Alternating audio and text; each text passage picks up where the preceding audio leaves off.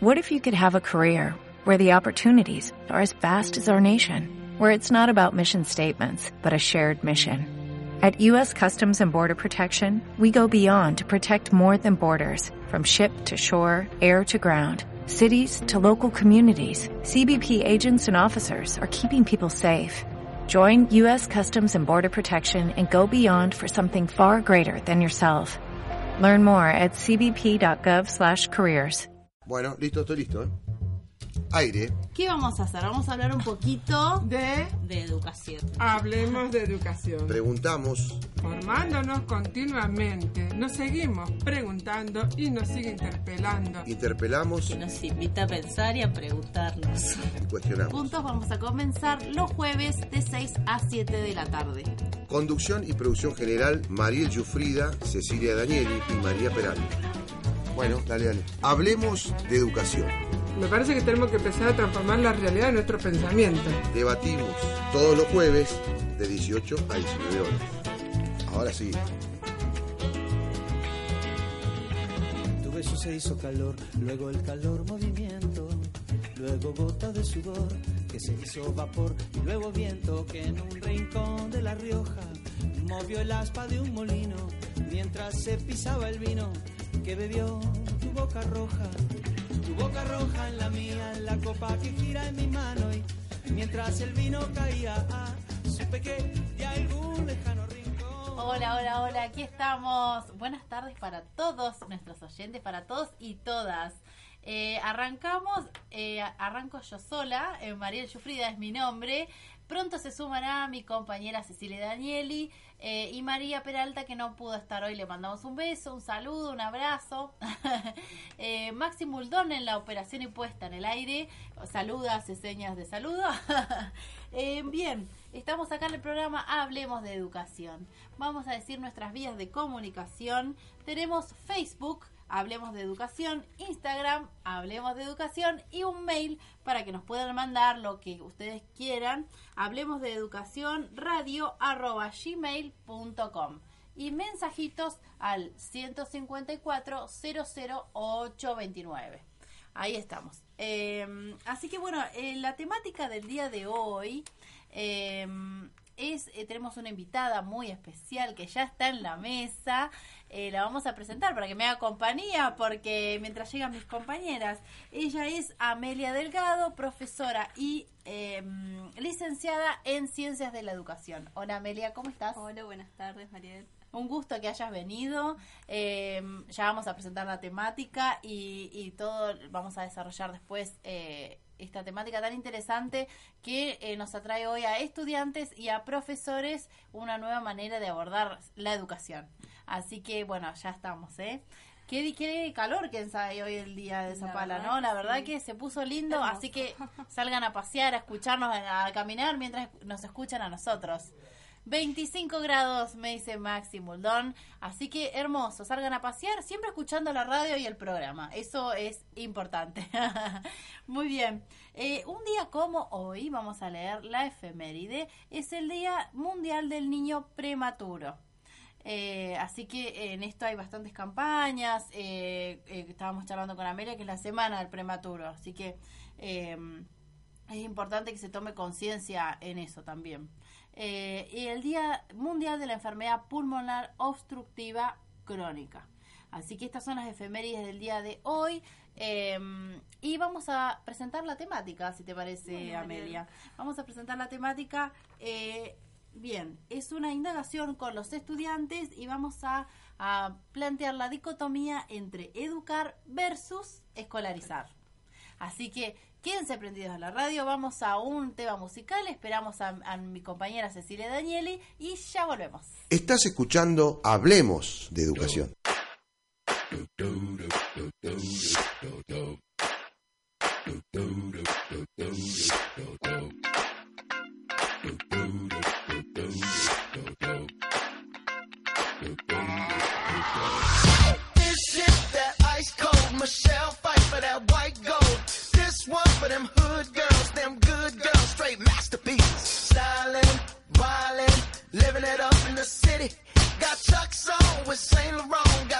herself so pretty. I'm too hot. Call the police and the fireman. I'm too hot. Make a dragon wanna retire, man. I'm too hot. Say my name, you know who I am. I'm too hot. And my band bought that money. Break it down. Girls hit you, hallelujah. Girls hit you, hallelujah. Girls hit you, hallelujah. Cause Uptown Funk don't give it to you. Cause Uptown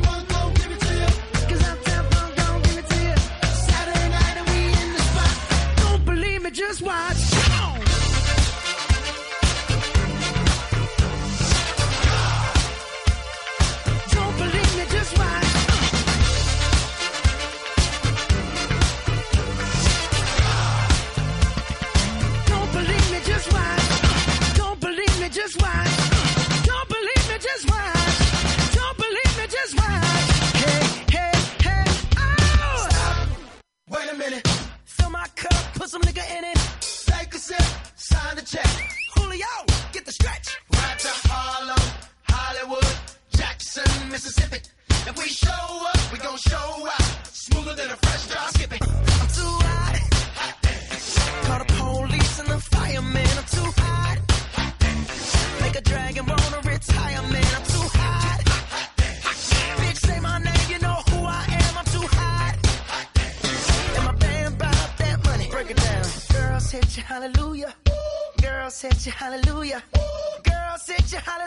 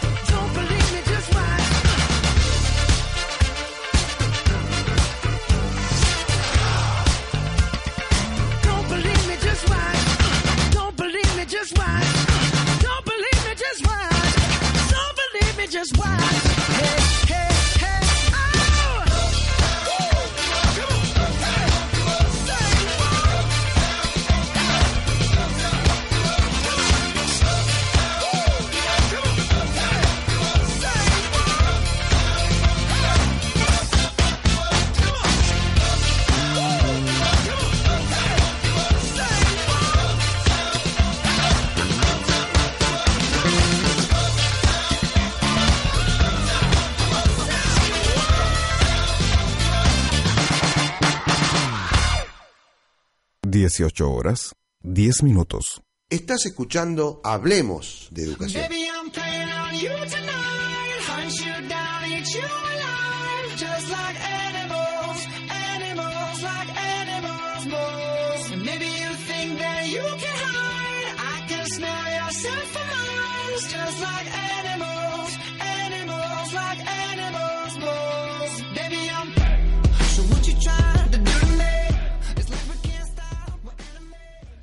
Bueno, aquí estamos en el aire. Buenos Buenas días. tardes, sí, un poco tarde, para- sumándose a la mesa.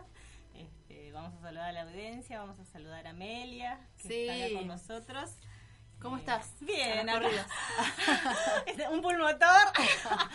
Bueno, pero ha llegado, ha llegado, sí, es llegamos, importante. llegamos. Eso. Muy bien, eh, les comentaba que estamos con una invitada muy especial el día de la, de la fecha. Eh, ella es Amelia Delgado, profesora licenciada en Ciencias de la Educación. Y vamos a hablar eh, de la temática Educar versus Escolarizar. Y sobre un proyecto, no, eh, sé si llamarlo proyecto, pero me parece que, bueno, yo le pongo proyecto, muy interesante que hicieron en el cine teatro. Así que no sé si vos querés comenzar. Bueno, sí, en realidad es un proyecto de indagación de un eje eh, bajo el interrogante si educar es igual a escolarizar. Nace de algunas inquietudes que compartíamos con el profe Facundo Mónaco, que está en Filosofía de la Educación, y bueno, quien les habla, desde el espacio de Derechos Humanos, Infancia, Familias y Escuelas, de, en Cuarto PEI. Eh, a raíz de una situación que se genera eh, a inicios de este año en la provincia de Neuquén, en la que una mamá eh, decide desescolarizar a su hija de 7 años porque manifestaba cierta eh, incomodidad en la escuela. Eh, el Tribunal Superior de Justicia eh, le, digamos, em, la condena a la mamá a reescolarizar a su hija. Entonces estuvo circulando eh, esto que tiene que ver con la obligatoriedad escolar y la pregunta que, que nos surgía es esto, si, si educar es igual a escolarizar, entendiendo que muchas veces hablamos del derecho a la educación como sinónimo del derecho a la escolarización y la pregunta que nos hacíamos era si es educar el derecho a la educación es solo derecho a la escolarización o es mucho más que eso. Y cuáles son los derechos de los niños en la escuela. No solo eh, eh, esto de acceder a la escuela sino una vez que acceden cuáles son los derechos que ellos eh, de los que gozan en la escuela. Entonces, bueno, después de, de- de hacer algunos recorridos por las noticias que estuvieron circulando, de pensar en algunas categorías que subyacen a, a este planteo, invitamos a los estudiantes de cuarto PEI, con los que compartíamos estos diferentes espacios, a eh, desarrollar una, una indagación, una problematización de esta temática. Se coparon todos. Eh, y lo que hicimos fue eh, un recorrido en los distintos encuentros del seminario, profundizando en algunos aspectos y categorías que ya enseguida les, les vamos a contar con Maxi. Sí, porque les comentamos que Maxi Muldón, nuestro operador estrella, eh, es alumno de Cuarto P y participó de esto. Y estaba muy, estaba proyecto. muy, muy emocionado en relación a esto. Eh, No, ve la temática. eh, así que vamos a ir comentando. ¿Cómo estás, Maxi? Hola. ¿Se Buenas escucha? tardes. Sí, sí, sí. Es la voz de nuestro operador. nuestro operador, que ha Sí, salido al no son mudos, Sí, no son mudos. No son mudos, hablan. Muy bien, así que bueno, vamos a ir comentando entre los dos a ver qué les pareció la experiencia. Bien. Tengo una pregunta, Amelia. Vos contabas que eh, ustedes hicieron así como un recorrido en cuanto a, bueno, algunas categorías teóricas y invitaron a los alumnos a, a, a sumarse. Sí. Eh, el proyecto en sí era un proyecto de investigación, era un proyecto en donde ellos aportaban por ahí desde, desde lo que ellos conocían, hicieron todo un trabajo previo en las cátedras con todo un eje teórico y después debatieron. Sí, lo que hacíamos, eh, los invitamos a, a- a esta indagación que, que el propósito que teníamos era poder problematizar ¿no? esta, esta idea de la, de la obligatoriedad escolar y ver qué otras cuestiones más nos permite mirar. Eh, y proponíamos eh, en, los, en los diversos talleres eh, distintas distintos materiales para debatir, sí, O sea, ustedes en el cine. Es- mira, Fue, tenemos paso. como dos partes del Ajá. trabajo. Una que es en el Instituto de Formación Docente con los estudiantes de cuarto PEI desde Filosofías de la Educación Eso y desde en Derechos Humanos. de las cátedras. En los espacios de las cátedras. Articuladamente trabajamos cuestiones referidas a este eje, bajo el interrogante si educar es igual Es igual a a la escolarizar. Bien.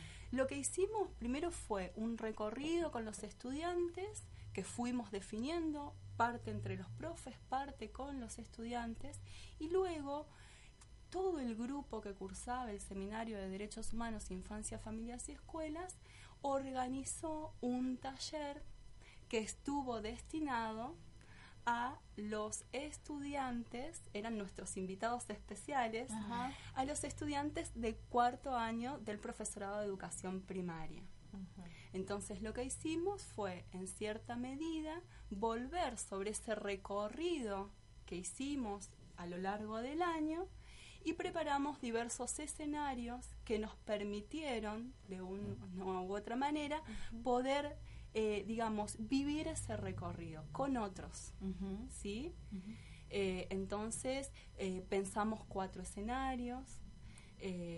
¿Quieren que les, les Sí, vaya sí, contando? sí, Bueno. está muy- es muy escena- interesante. interesante. Sí. Vos explicás que hacen eh, construcción de escenarios y demás como para pensar. eh, y por ahí estaría bueno que nos, nos des algún detalle de en qué consistían Bien, esos escenarios o cuál era la temática Bien, que ahí aparecía. buenísimo, No, porque justamente eso, esto es otra forma de educar, otra Nosotros forma de el enseñar, programa- otra forma de, ¿no? Claro, de plantear. De el programa pasado escuchábamos un audio de una docente eh, que planteaba que, bueno, ellos habían hecho como una ruptura eh, con el modelo tradicional de la escuela y habían modificado la currícula en función de lo que ellos consideraban eran las necesidades de los chicos o lo que les podía llegar a servir rompiendo con la estructura esta cerrada de las, las asignaturas, el aula, esta, esta dinámica tan, tan enquistada en, en las En la escuelas. Eh, y cuando vos contás así el, el proyecto de ustedes, da como la sensación de que más allá de que fue un seminario, como el broche de oro de todo un trabajo de asignaturas por separado, Claro.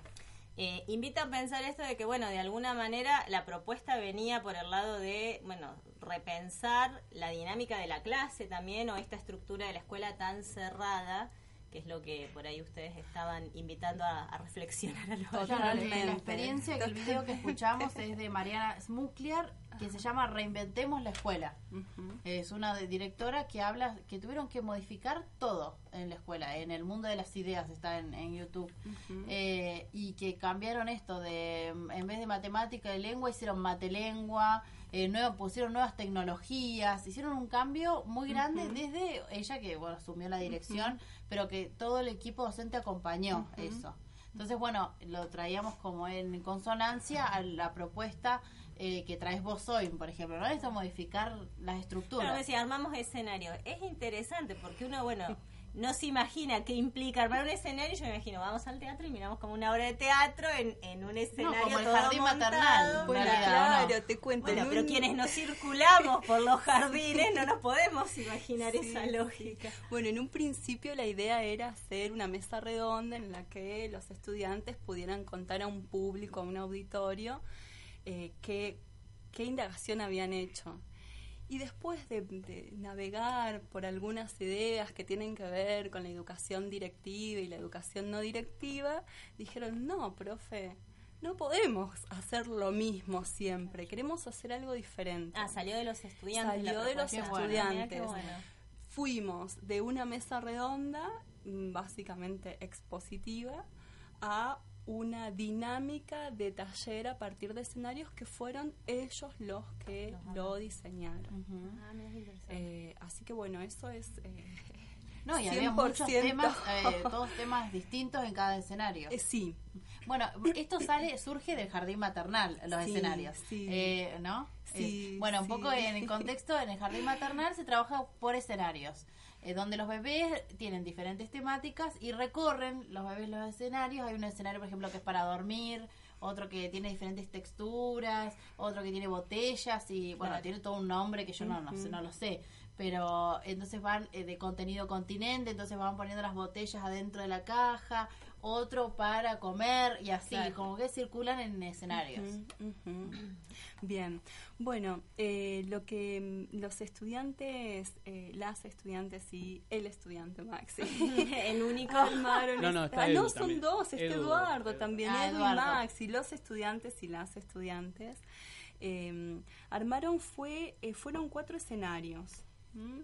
Eh, en el primero, que de alguna manera estos escenarios lo que buscaban era eh, poder compartir con nuestros invitados especiales el recorrido que habíamos construido de indagación.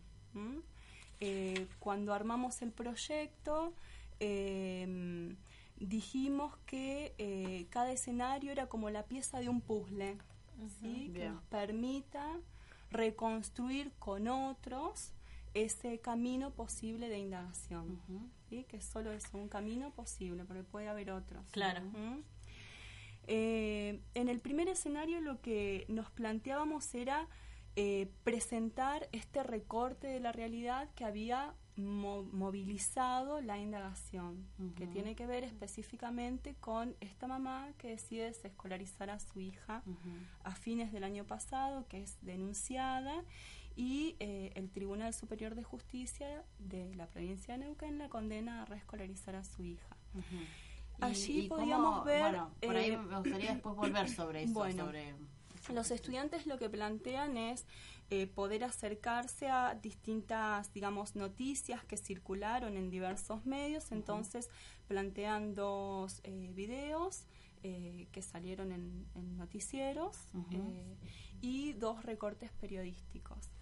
Básicamente lo que podíamos ver a partir de, de estos, de estas noticias o de, de esta noticia son dos posicionamientos.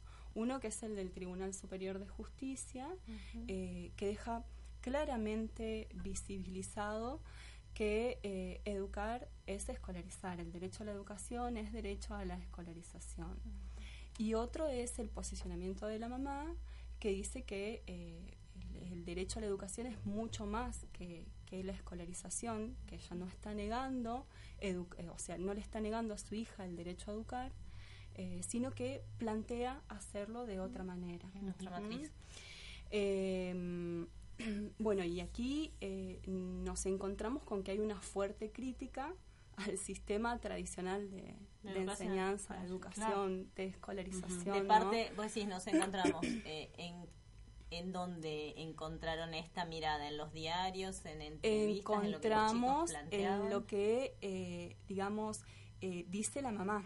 Ah, en el En argumento de la el madre. argumento de la madre, en el posicionamiento de la mamá, encontramos esta, esta crítica, ¿no? Como Sí, que no es, no es solo de la madre. Yo creo que si uno habla así en general con varias madres del, que, que tenemos niños en el sistema educativo, eh, hay como una crítica. Y este programa, de- Hablemos de Educación, justamente es un poco esto, entrar como eh, en poner en tensión estas cuestiones eh, que vivimos a diario en las instituciones. totalmente. Eh, Maxi, vos, eh, ¿qué te llamó la atención de, de esto, de este recorte específico de que acá surgieron todos los escenarios, como está explicando Amelia? ¿Vos qué, te- qué te llamó la atención de...? Sí, esto fue uno de los, de los primeros eh, materiales propuestos por Amelia a trabajar y, y ya yo venía, yo venía con esta, cursando el espacio curricular, pero los chicas ya venían desde filosofía, eh, habiendo trabajado el material del PESTA y, y- y bueno, para mí fue como muy, muy, ¿cómo decirlo? Eh, llamativo esto, ¿no? Sí. de que y aprendí un montón y a medida que fue pasando el año fue como que fui tomando otra visión y otra perspectiva en cuanto a la educación, ¿sí? A la educación. ¿Y, y qué te pasó cuando leíste por primera vez este recorte, no? Esta mamá que no mandaba a la escuela y, es, y que se le demanda que lo tienen que mandar a la Y escuela. al principio como que decía, me, que me parecía que estaba bien porque yo pensaba que educación, escuela. Era como que tenía esa visión. Que a lo largo del año esa visión se fue transformando y fui pudiendo eh, recuperar un montón de, de ideas y de trabajos que se están haciendo que tranquilamente se puede educar educamos en cualquier en, en cualquier lugar incluso en nuestra en nuestra casa a Sí, nuestros poco, hijos se sí. los educa Mm. y, y también se los puede educar de otra manera no yendo a la escuela por ejemplo Eh, y me pareció después a lo largo de- del tiempo del año transcurrió muy interesante lo que planteaba esta mamá no porque ella eh, ella ponía primero a su hija no porque ella la, la nena decía que soñaba que, que le clavaban tijeras en las manos. Ajá. o sea ella no quería ir al jardín no por una excusa de decir no no quiero ir al jardín sino ella se sentía mal en el jardín no, no se sentía ella. Entonces me parece importante también que como, como adultos podamos escuchar a los niños y preocuparnos en ellos, ¿no? Porque es su educación.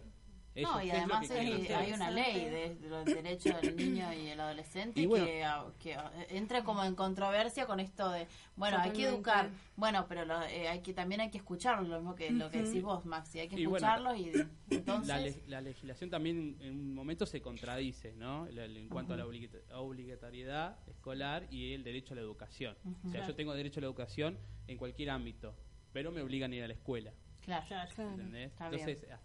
Aunque eso atente contra mi ser claro, individual. Claro, sí. Es verdad. Sí, sí. Interesante el planteo, ¿no? Que, que y ellos como estudiantes fueron haciendo toda este, esta trayectoria, este, este camino. Claro. En relación, esto que sí, decía Max, empezar a pensar que que educar, eh, eh, tenés que estar en la escuela como institución, entonces empezar a, un poco a correr esta, esta mirada. Es muy gratificante ver cómo van enriqueciendo esa mirada y transformándola y animándonos todos a pensar de otra, de otra manera, claro.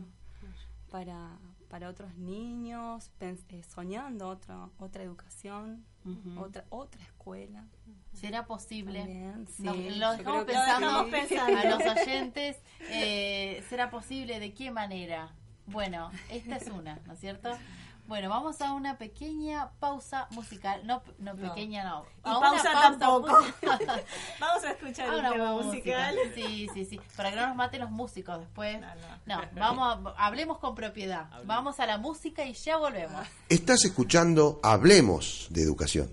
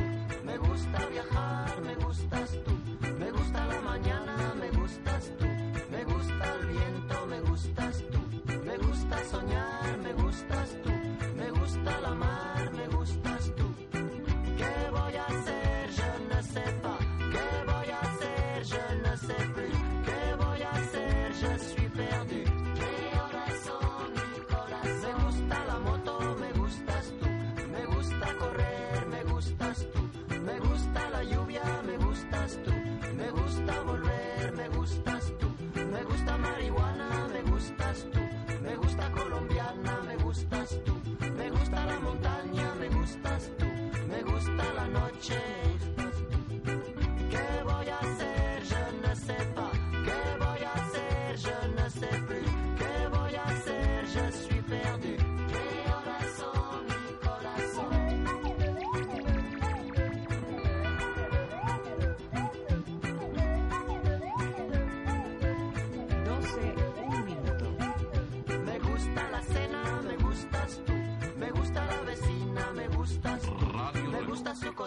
me gusta. Una de la mañana.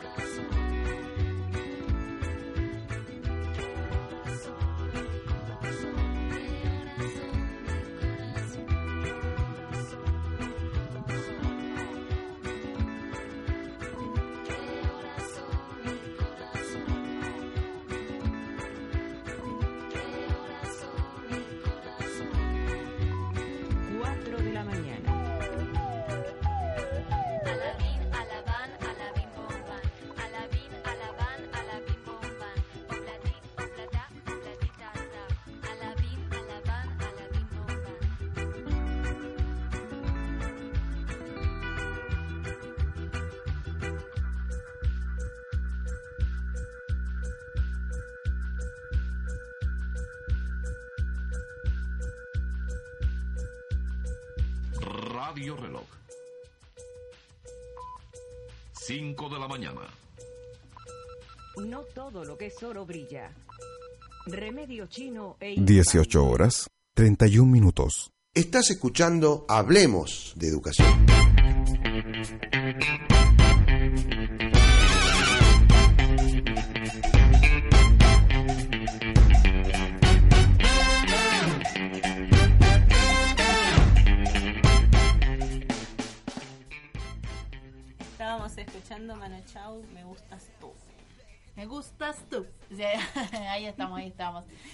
Se lo dediquen con... al que quieran. Obvio, obvio. Estamos con una invitada especial, Amelia Delgado, profesora y licenciada en Ciencias de la Educación, que nos está comentando acerca de eh, una experiencia que han realizado con estudiantes de cuarto PEI eh, acerca de educar versus instruir.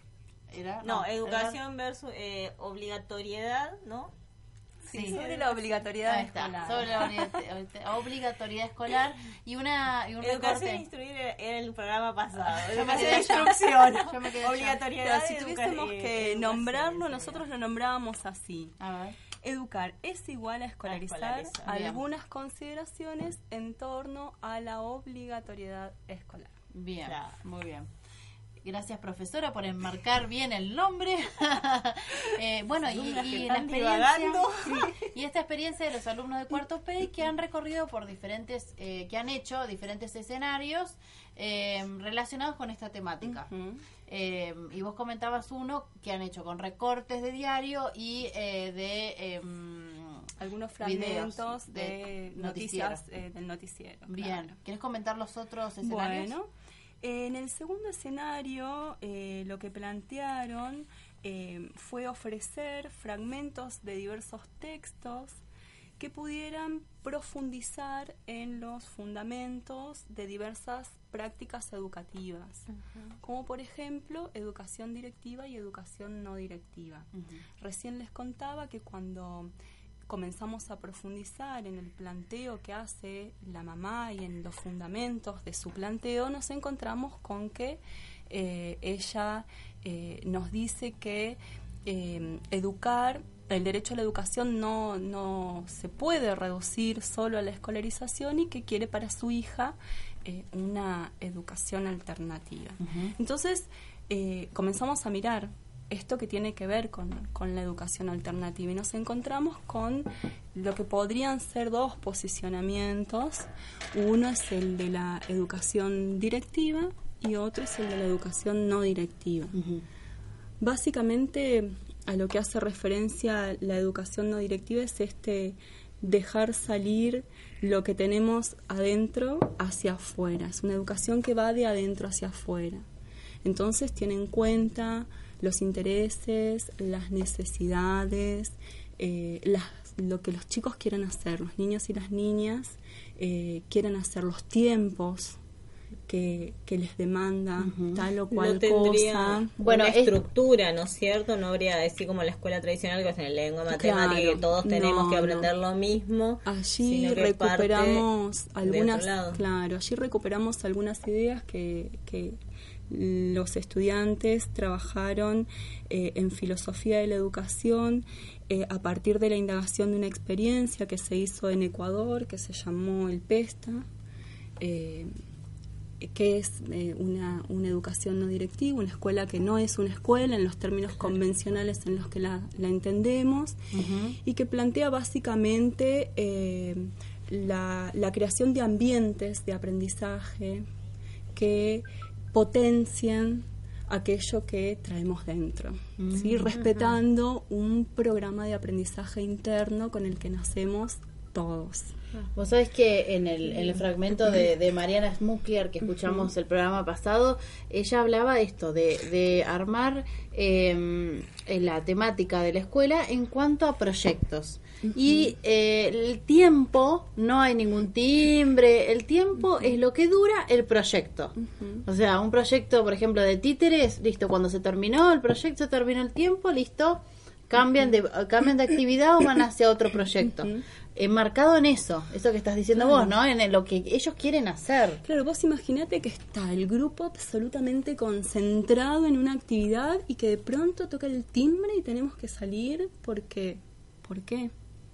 ¿Sí? Claro. Si esos momentos de, de, de inspiración, de concentración son mágicos en el aprendizaje. Sí, ¿no? sí, sí, sí. Y que muchas veces pasa eso, que se corta Claro, por bueno. el eh, por el recreo, por... O estás con una Sí, actividad, Sí, no cuando lograste eh, armar el clima Sí. y que los Claro. chicos entiendan y se conecten, se te corta toda la inspiración. Claro, Sí, o sí. tenés que pasar a la otra, a la O otra cambiar de materia. otra asignatura, claro.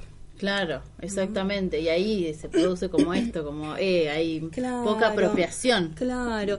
Y mm, bueno, en, en relación a, a la, a la mm, educación no directiva, el lugar que ocupa el adulto es diferente que como lo entendemos convencionalmente, tradicionalmente. Eh, el adulto es acompañante de esos procesos de aprendizaje que deciden los niños qué es lo que quieren, cuándo, cómo. ¿Sí? Es- es- el adulto confía en los niños en que en que tomen la decisión que Toda una lógica inversa a la, que- a la, Claro, socia- a la claro. social que aplicamos habitualmente, ¿no? Sí. Que los adultos decidimos por los Claro. niños sin consultarles absolutamente nada. Claro, Tal cual. totalmente. Justamente estas, esta, este paradigma de, de- de la educación no directiva problematiza ¿no? Claro. estos modos en los que nosotros estamos habituados. Y otra cosa más que quería decir es que ¿dónde está el trabajo, el, el trabajo fuerte del adulto? Está en, en poder, eh, digamos, construir ese ambiente de aprendizaje. ¿no? Recién hablabas de la guagua. Claro. Y el, sí, la sí. guagua, los adultos nos ponen en ese lugar. Ay, sí, pero de aparte- brindar un, am- un ambiente Sí. eh, enriquecido Sí. para esos Para que desarrollo, aparezcan ese aprendizaje. eh, claro. Claro. los interrogantes. Claro. Bueno, esto de, de la guagua, esos son escenarios. Después vamos a vamos a invitar a, a la profesora de práctica para que comente un poco esto también. Son escenarios donde, bueno, los adultos son observadores de lo que el niño hace en esos escenarios. Entonces, eh, a veces eh, eh, es como que uno está a veces, bueno, mira esto, bueno, mira, entonces tenés que correrte de ese rol y ver que el niño explore y a partir de lo que él explore y lo que él vea, lo que él quiera tocar y ver, ahí te acomodas, acomodas vos, pero eh, no a vos, digamos, le implementás o le decís que tiene Claro. que, a dónde tiene que dirigir su mirada. Eh, y las estudiantes eh, en el primer recorrido les cuesta un poco también correrse de ahí, ¿no? De, de lo que el adulto tiene que brindarle al niño. Del Y modelo sí. positivista con el que fuimos formados todos, esto que el docente es el que posee el saber y lo viene a bajar y no so- y el resto recibe. La profesora de historia ha hablado. claro, sí, sí, sí, sí. Sí, y es como que tenemos, eh, tenemos eh, digamos, esas matrices que forman parte de nosotros y hay que hacer todo un proceso de desaprender para aprender a pensarnos y a, vincularnos con, con el otro de Por ahí a manera. posicionarnos, porque me parece que in- inconscientemente todos cuando hablamos de educación, que se nos representa el modelo convencional. Totalmente, sí. Esto de que socialmente además es lo que está aceptado Claro. eh, y al punto tal que, fíjate, una madre tiene que pedir eh, un amparo judicial que le es negado por con ninguna lógica, porque nadie se puso en el lugar de esa madre y de esa niña. El Tribunal de Justicia falló en función de algo que es una ley que, que no atiende ninguna necesidad de ningún sujeto en particular. Sí, donde su funcionamiento psíquico se veía este como en esto, Comprometido, comprometido claro, en, en estas sí, circunstancias de, sí, de la sí. escolarización. Sí. Y el cierre del taller, eh, ¿qué, ¿qué cosas vos rescatarías de, de lo que por ahí pudieron reconstruir los alumnos o esto que vos decías que era interesante ver cómo ellos iban formando o iban planteando sus ideas y las iban después acomodando? ¿Qué cosas vos rescatarías de, de esta experiencia? Bueno, de esta experiencia básicamente que, que se animaron a organizar, a diseñar un taller eh, para compartir con, con pares y que la verdad lo hicieron de 10. Yo salí con, con mucha gratificación de ese encuentro eh, porque mm, el- lo que podían verbalizar de- del diálogo que mantuvieron en cada uno de los escenarios y esto de, de, mm, de estar atravesados por la esperanza, ¿sí? de que somos el cambio, ¿sí? podemos transformar la realidad, depende de nosotros, a qué estemos dispuestos. Yo creo que eso resonó en, en todas las voces. No, y qué bueno, eh, o sea, qué bueno esto que pudieron resaltar los alumnos y ustedes también que se animaron a, a, Sí, a sí. seguirlos a, a esta idea de los alumnos y eh, a las, o sea, que, que ellos propusieron.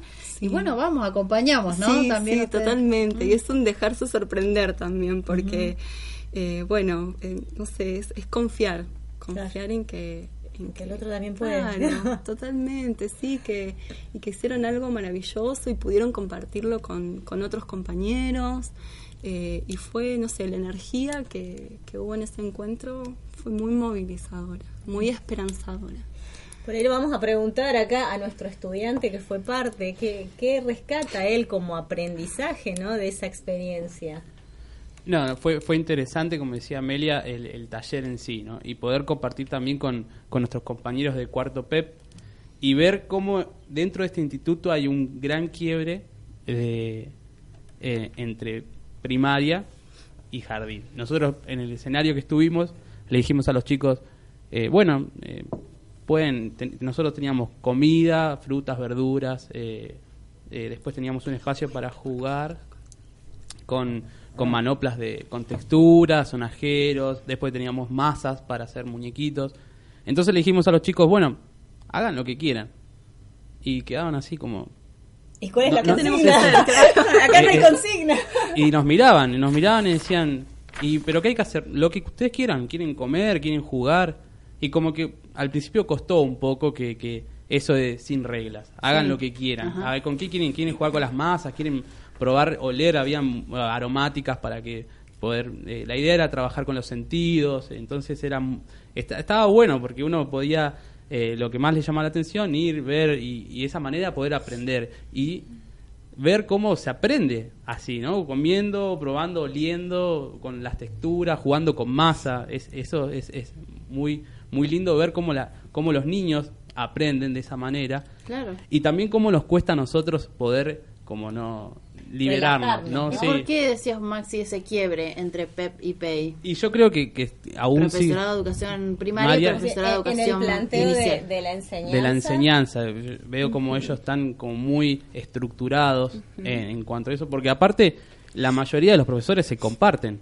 en los dos profesorados. Claro, no es que es verdad, trabajan Claro, en ambos profesorados, o sea, no es que Pero es- hablamos de gente Eh, diferente. que, A ver, vos decías que eh, a los alumnos, a tus compañeros, los ves como estructurados Y creo que eh, por a ahí- los chicos de, inici- de inicial como más desenvueltos. más desenvueltos, sí. Ujú. Incluso ellos mismos lo notan.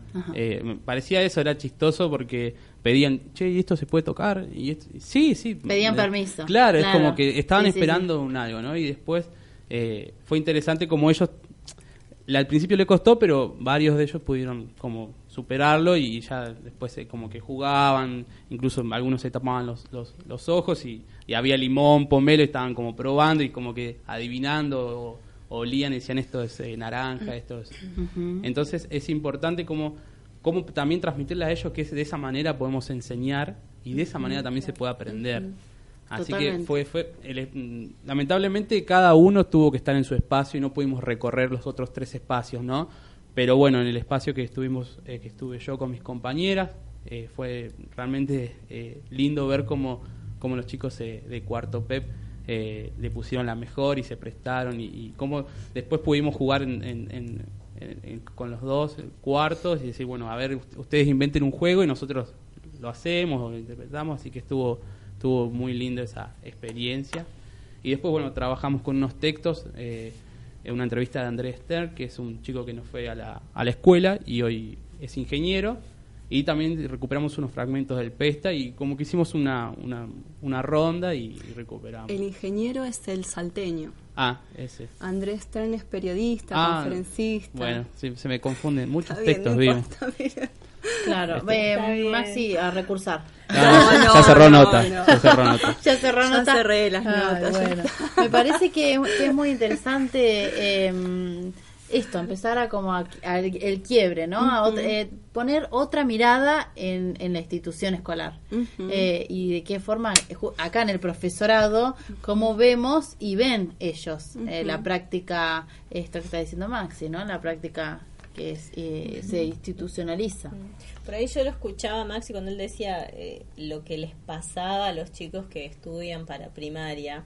eh, y se me y se me representaba esto de eh, las cuestiones imaginarias con las que nosotros elegimos las carreras y la y la idea de lo que vamos a hacer y el lugar a donde vamos a ir porque evidentemente bueno dentro de las, las instituciones escolares jardín es un mundo aparte no cabe ninguna duda o sea es un universo paralelo en todo sentido porque la dinámica es otra, porque el lugar del adulto es otro, porque el lugar del niño es otro, y la, incluso la familia ahí ocupa otro lugar, que eso desaparece automáticamente al eh, al ingresar en primaria, ¿sí? Después todo lo que viene es como una eterna continuidad.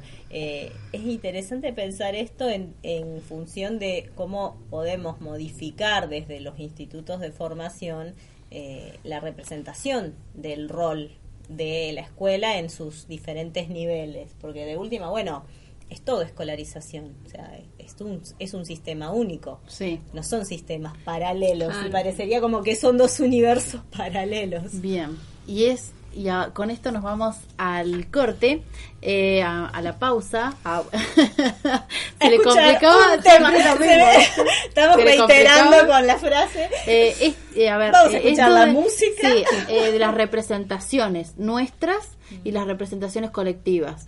Por ahí charlamos este último, último tema con Amelia, eh, que nos da otra mirada, otro concepto siempre en relación a la institución, eh, y ya volvemos.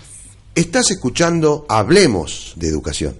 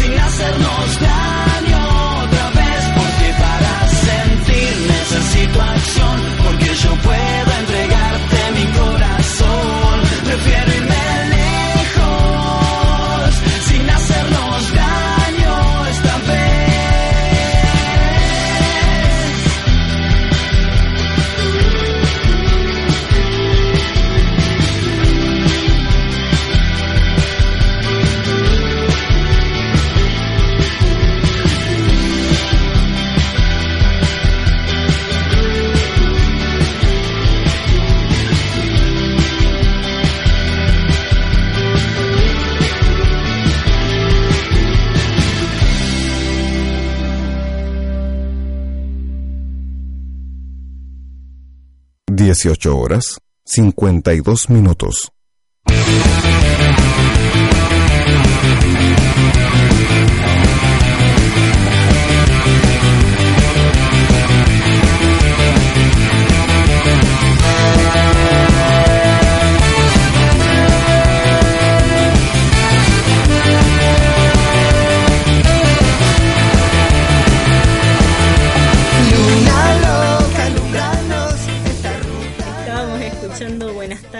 De Luna. Sí, sí, sí. Estamos en el último bloque con la profesora Amelia Delgado. Ella es profesora licenciada en Ciencias de la Educación que nos acompañó todo el programa. Eh, y quedamos en esto de las representaciones. En el último bloque, ¿qué nos pasa a nosotros con estas representaciones de, eh, de mm, a nivel este primario, a nivel inicial eh, y poder deco- desconstruir a partir de ahí? Eh, así que, ¿qué, qué, qué nos querés decir acerca de eso? ¿Qué, qué, Amelia? qué planteo complicado que hizo para, La para verdad. cerrar el bloque. Bueno, es así, chicas. Es así. Eh, lo mío es complicado. y es un planteo complejo. Es un planteo sí. complejo. Para mucho, Sí. otro programa, otro Para otro programa podría ser. No es Sí. imposible. No, seguro No, porque de hecho abordar esas, esas la representaciones.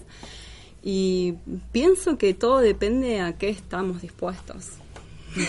Bien, Y desde ahí construir aquello a lo que estemos dispuestos. bien. Eh, y aparte, eh, uno. es interesante. sí, a- partir de la predisposición de, de base, claro. Sí, aparte uno cuando les, les cuento a los oyentes, cuando uno habla con Amelia por fuera del aire, eh, siempre eh, siempre este hablamos de esto, de la de la otra forma de enseñanza. Entonces, la escuela Waldorf, eh, yo la primera vez que, que hablaba con ella me quedaba sorprendida de todas las ideas que había, todas las, institu- las instituciones o no instituciones que había en relación a enseñar, a educar, a aprender. Eh, eh, así que es- hay muchas maneras. El tema es esto que decís vos, encontrar la, la Sí, forma, la predisposición y el camino. Hay innumerables propuestas de educación alternativa que están, digamos, surgiendo eh, a lo largo y a lo ancho de todo el mundo. Claro. Desde familias que deciden eh, concretar eh, la educación en casa. Que lo van a encontrar como homeschooling. eso Sí, que en Estados denomina. Unidos, en Estados Unidos se da mucho eh, esto de crear a los hijos y enseñarles en, en en sus casa, en el hogar. Sí. Y otras propuestas eh, de educación alternativa que están impulsadas por las mismas familias eh, en un trabajo colaborativo con docentes. Claro.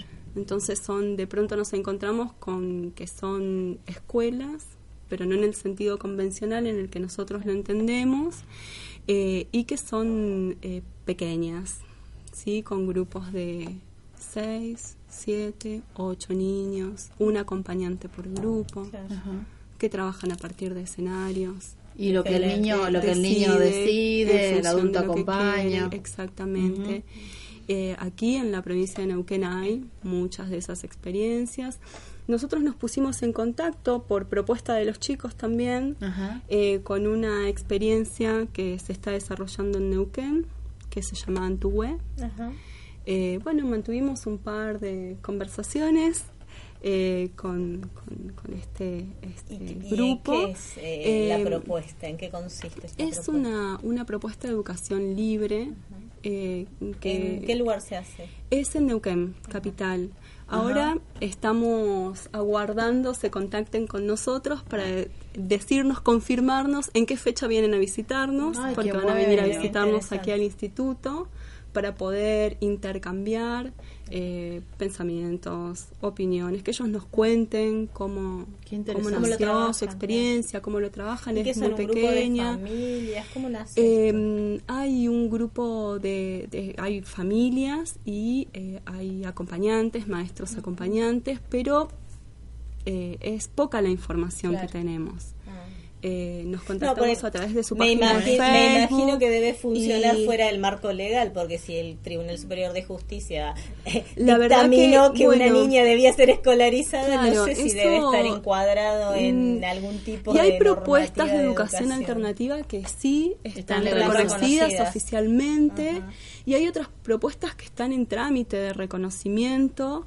Son propuestas eh, de educación alegales, porque si bien no están contempladas dentro de la ley, la ley no las impide Claro. explícitamente, entonces están por fuera de la ley. ¿no? Que por ahí es la lucha de estos grupos de...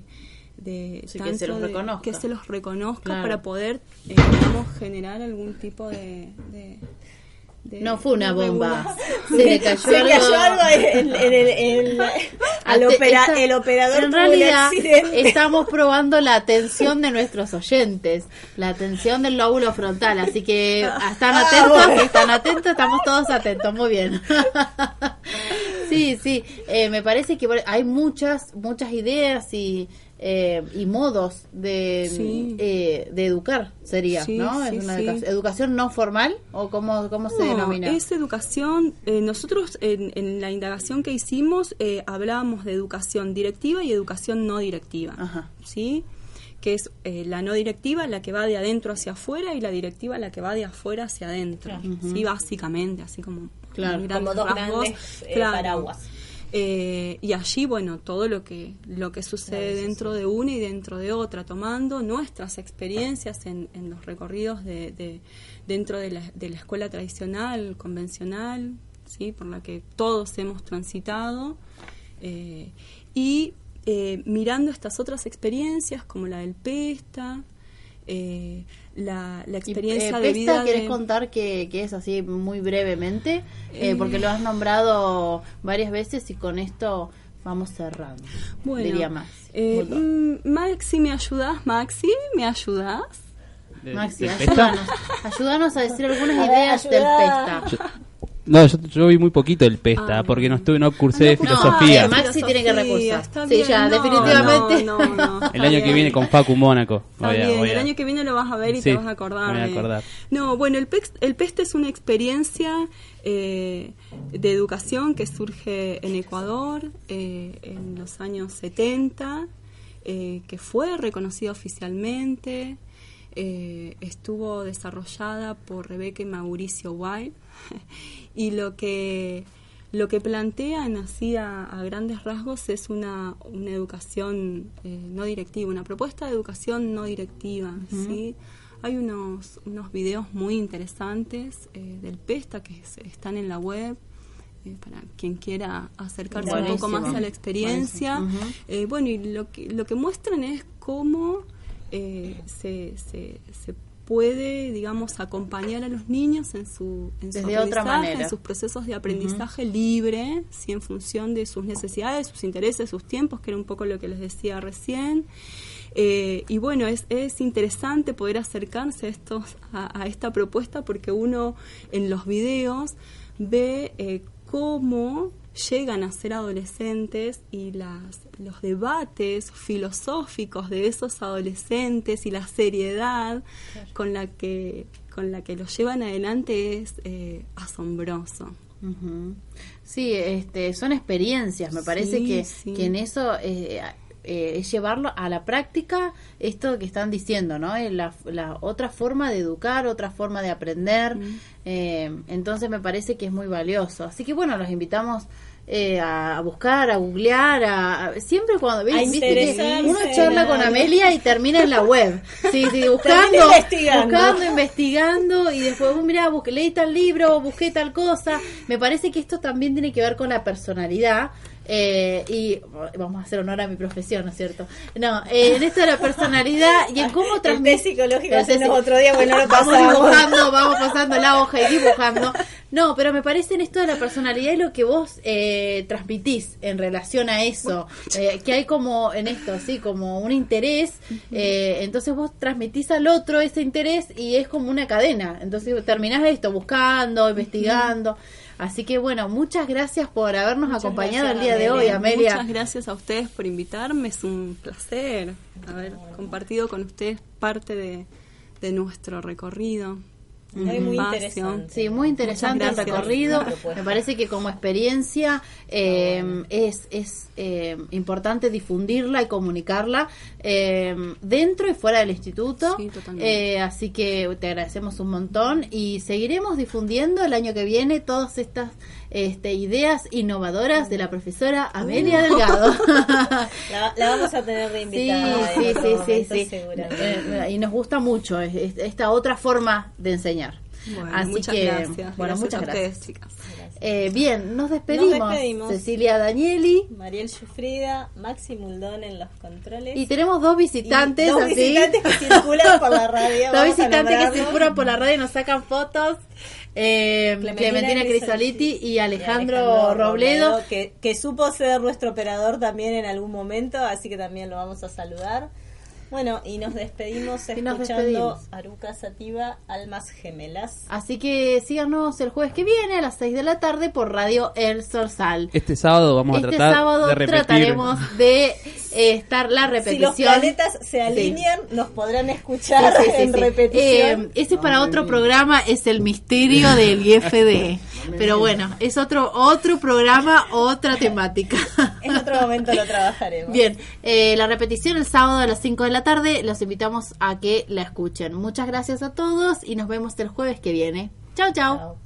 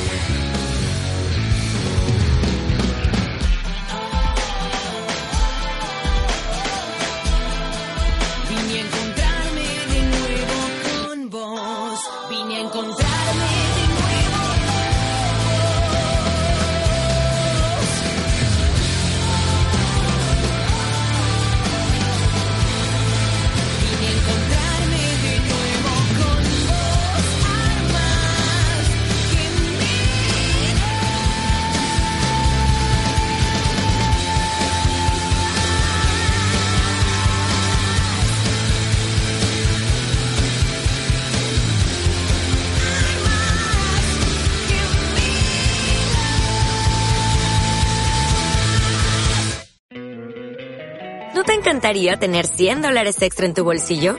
Haz que un experto bilingüe de TurboTax declare tus impuestos para el 31 de marzo y obtén 100 dólares de vuelta al instante. Porque no importa cuáles hayan sido tus logros del año pasado, TurboTax hace que cuenten. Obtén 100 dólares de vuelta y tus impuestos con 100% de precisión. Solo con Intuit TurboTax. Debes declarar para el 31 de marzo. Crédito solo aplicable al costo de la presentación federal con TurboTax Full Service. Oferta sujeta a cambios o cancelación en cualquier momento.